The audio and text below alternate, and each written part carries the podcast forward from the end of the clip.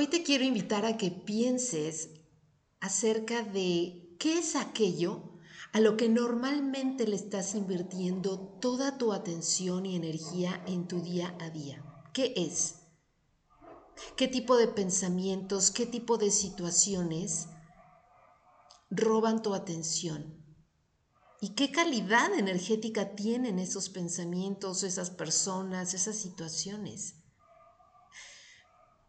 Si te das cuenta, aquello a lo que le ponemos atención invariablemente se magnifica. Y este es un arma de doble filo, porque a veces a lo que tendemos a atender más es a lo que no nos gusta, aquello con lo que luchamos no me gusta esto de mí, no me gusta esto de mi cuerpo, no me gusta esto de la gente que vive conmigo, no me gusta esto de mi ciudad, no me gusta esto del gobierno, no me gusta esto del mundo, no me gusta, no me gusta. Y pensamos que entre más lo le demos vueltas en la mente, de alguna manera mágica va a resolverse o va a pasar de ser negativo a positivo automáticamente. No funciona así. Si te das cuenta, aquello a lo que enfocas tu atención parece sumamente importante, grandioso, enorme. Y esto aplica para ambos bandos, ¿no? Las cosas que son lindas, las cosas que son nutritivas, las cosas que son deseables y todo lo contrario, lo que no me gusta, lo que ya no quiero, lo que ya no quiero más ver, tener. Como dice, ¿no? A veces parece que entre más lo rechazas, más lo tienes. Pues es así, porque es aquello a lo que estás rechazando, a lo que más atención le estás poniendo, desde ese momento en el que te pones a invertir la energía a eso que no quieres. Pensamos que esa es la ruta.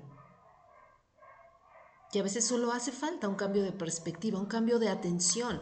Deja de perder el tiempo en estar eh, pensando aquello que no te gusta y por qué no te gusta y por qué debería de ser mejor y por qué te choca y por qué te incomoda, porque solo se vuelve una enorme bola de nieve para ti.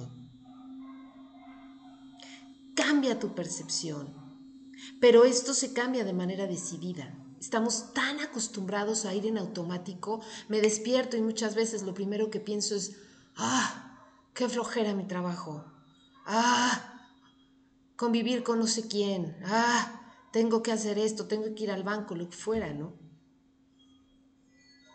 Y no se trata de ignorar esas cosas que son incómodas o no están divertidas. Sí, pasan y están y existen en tu día y las vas a tener que hacer.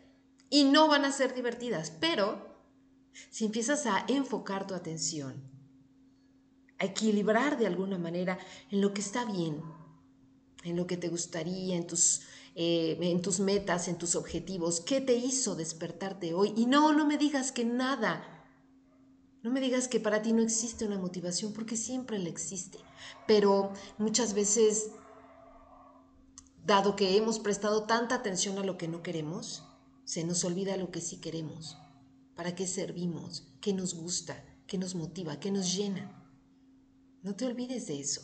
Haz el ejercicio constante el día de hoy como un compromiso ¿A qué le quieres poner atención? Y cada que te caches, que ya estás en la queja, que ya estás en el disgusto, que ya estás en la incomodidad, muévete, te tienes que mover de manera decidida. La mente no funciona eh, a la y se va, porque ya está muy mal acostumbrada a hacer cosas que normalmente nos generan sufrimiento.